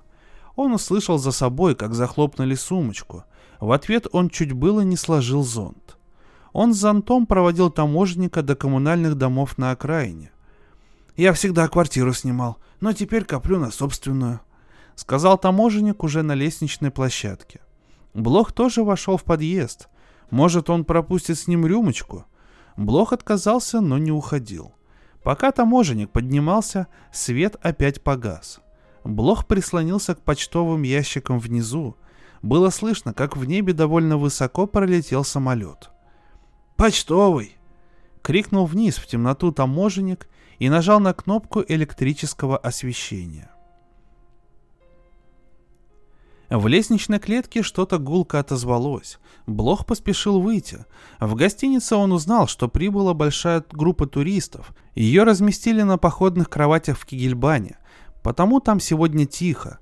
Блох спросил горничную, которая это сообщила, не поднимется ли она к нему. Она серьезно ответила, что сегодня это невозможно. Позднее он услышал, как она проходила по коридору, а мимо его двери пробежала. В номере из-за дождя было так холодно, что ему показалось, будто всюду насыпали сырых опилок. Он положил зонт концом вниз в умывальник и лег одетый на кровать. Блоха стало клонить в сон. Он сделал несколько усталых движений, чтобы прогнать сонливость, но именно из-за этого его еще сильнее стало клонить в сон. Кое-что из того, что он днем говорил, опять пришло ему на ум. Выдыхая, он попытался от этого избавиться – Потом почувствовал, что засыпает. Как перед концом абзаца, подумал он. Фазаны летели сквозь пламя, и загонщики шли вдоль кукурузного поля, и коридорный стоял в коморке и писал мелом на его портфеле номер комнаты, и облетевший куст терновника был весь в ласточках и улитках. Он стал просыпаться, и услышал, что кто-то в соседней комнате громко дышит, и заметил, что из ритма этого дыхания у него в полусне складываются фразы. Выдох слышался Блоху как растянутое «и», а продолжительный звук вдоха обращался у него во фразы, которые всякий раз после тире, соответствующего паузе между выдохом и вдохом, присоединялись к этому «и». Солдаты в остроносых выходных ботинках стояли перед кино, и коробку спичек положили на коробку сигарет, и на телевизоре стояла ваза с цветами, и грузовик с песком пропылил мимо автобуса, и путешествующий автостопом держал в другой руке кисть винограда, и перед дверью кто-то сказал «Отоприте, пожалуйста». «Отоприте, пожалуйста». Эти два последних слова никак не совпадали с дыханием рядом, которое теперь становилось все явственнее, тогда как фразы постепенно замирали. Блох окончательно проснулся. Опять кто-то постучал в дверь и сказал «Отоприте, пожалуйста». Он, видимо, проснулся от того, что дождь перестал. Блох быстро поднялся. Пружина в кровати подскочила перед дверью. Стояла горничная, держа поднос с завтраком.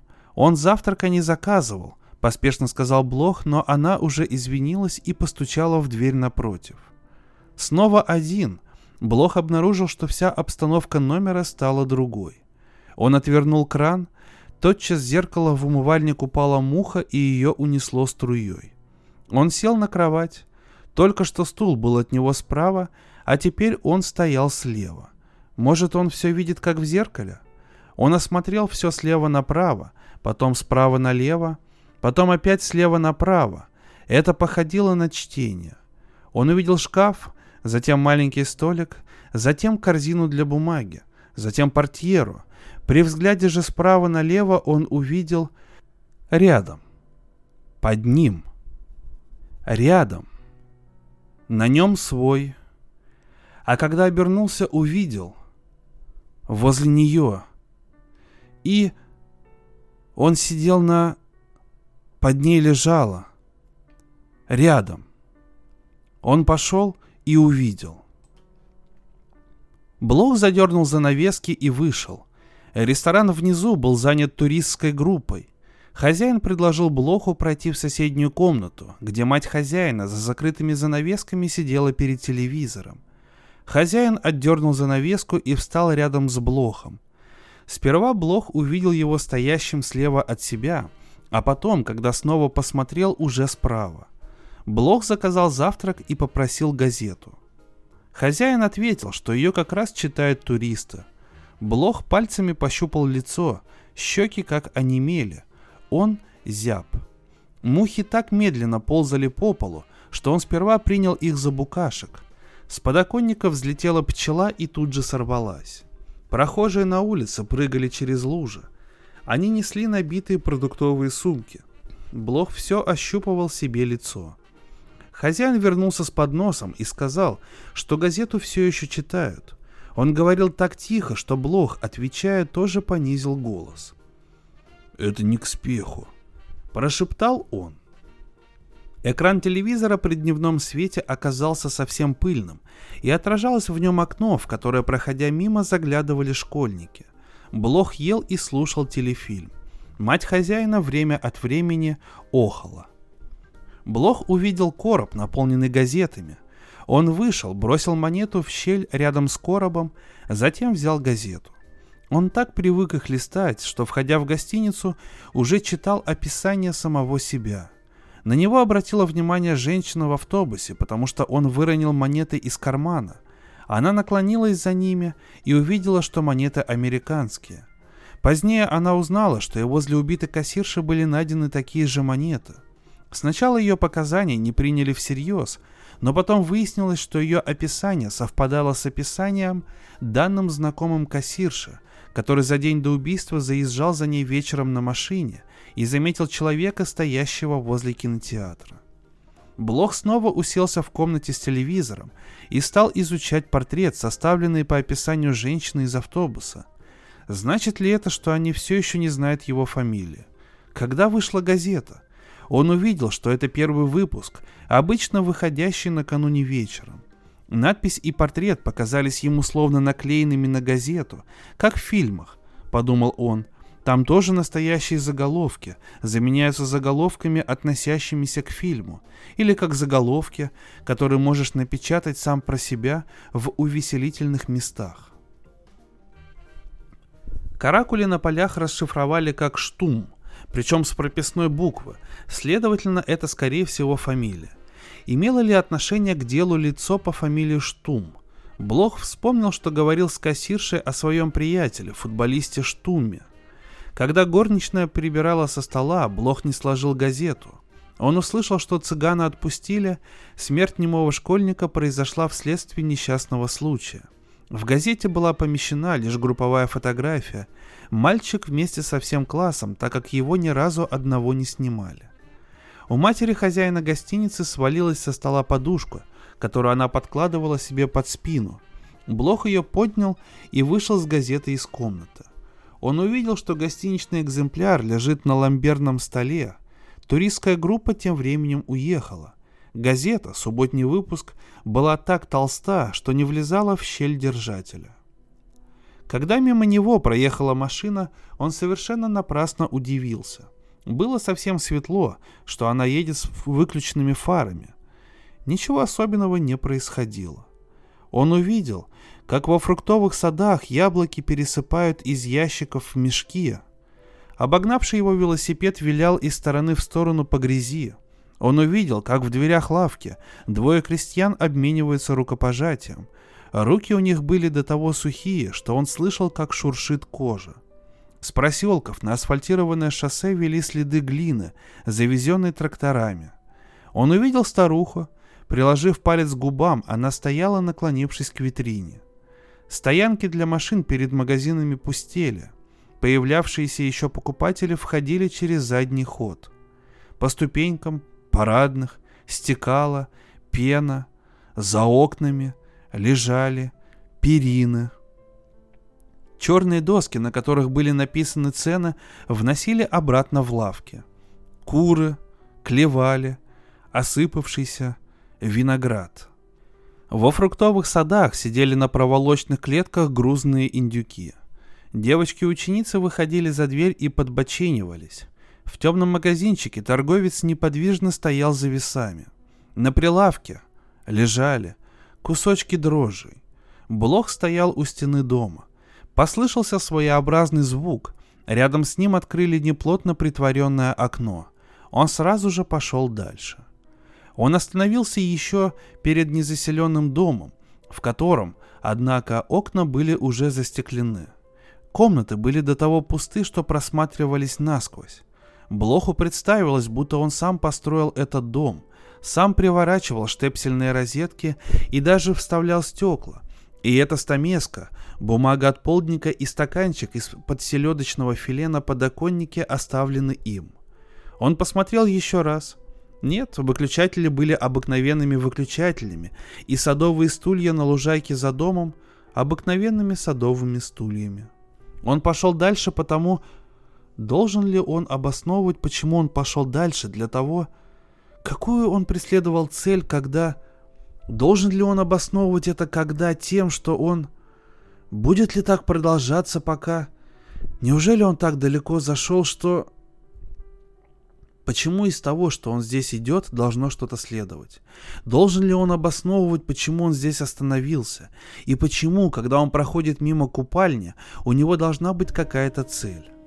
Все эти затем, потому, для того были как предписания. Он решил их избегать, чтобы не...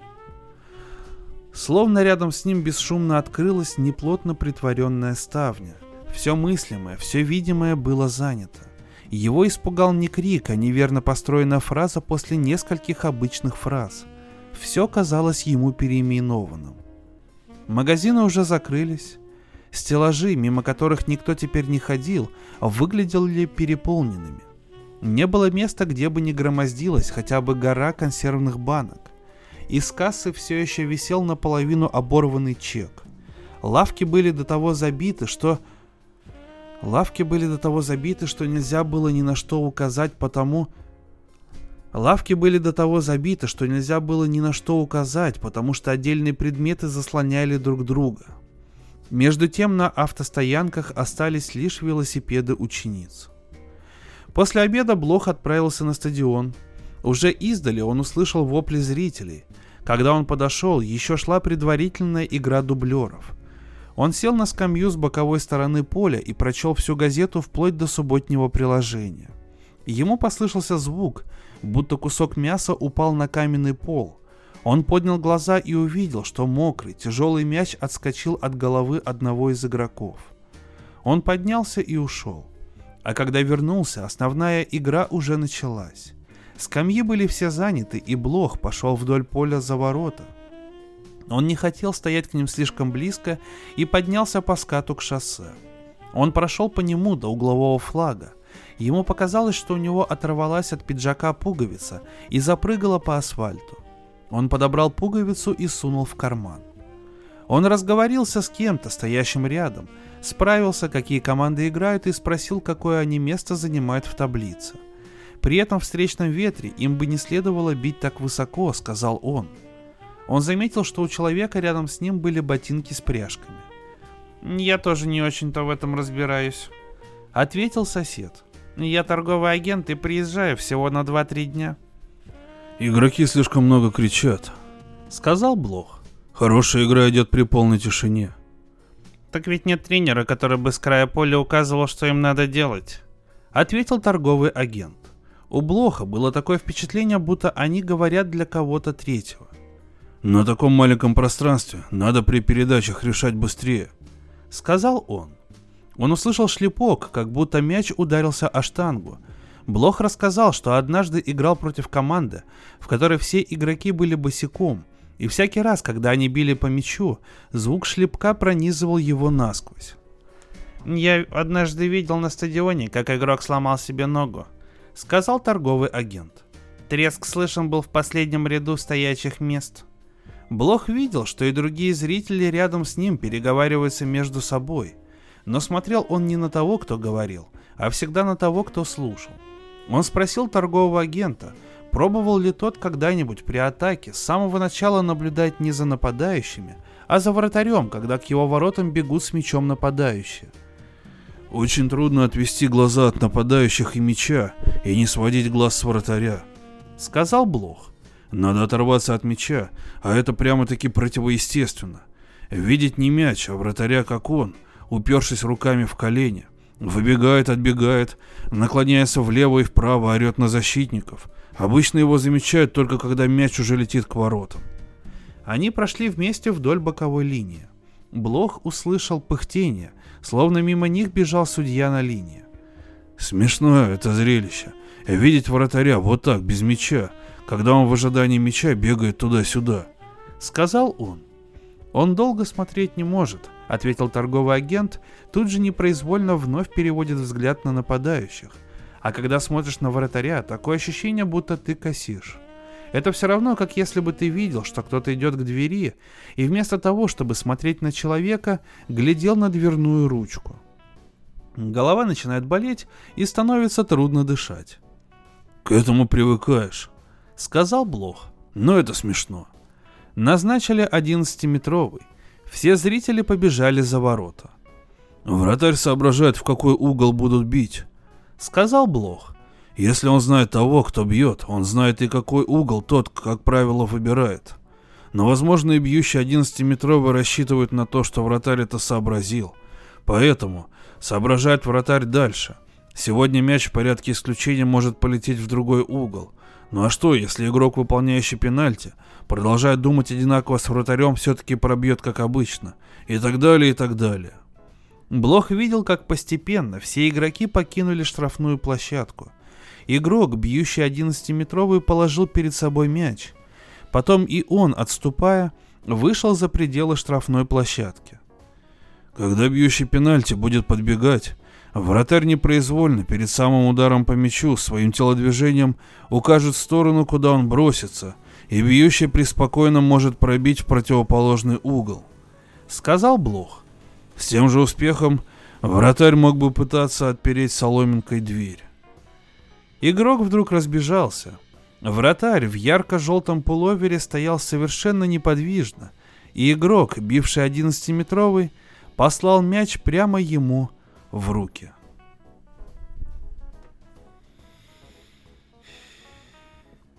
Ну, во-первых, если вы дослушали, до, дошли до этого момента, то значит я все-таки не зря зачитывал это произведение. Буду прям и краток. Это самое тяжелое, что я читал за полтора года на Drum Books, черт возьми. Это, на мой взгляд, хрень, хрень несусветная. Я просто, я ненавижу артхаус, авангард, всю эту шушуру.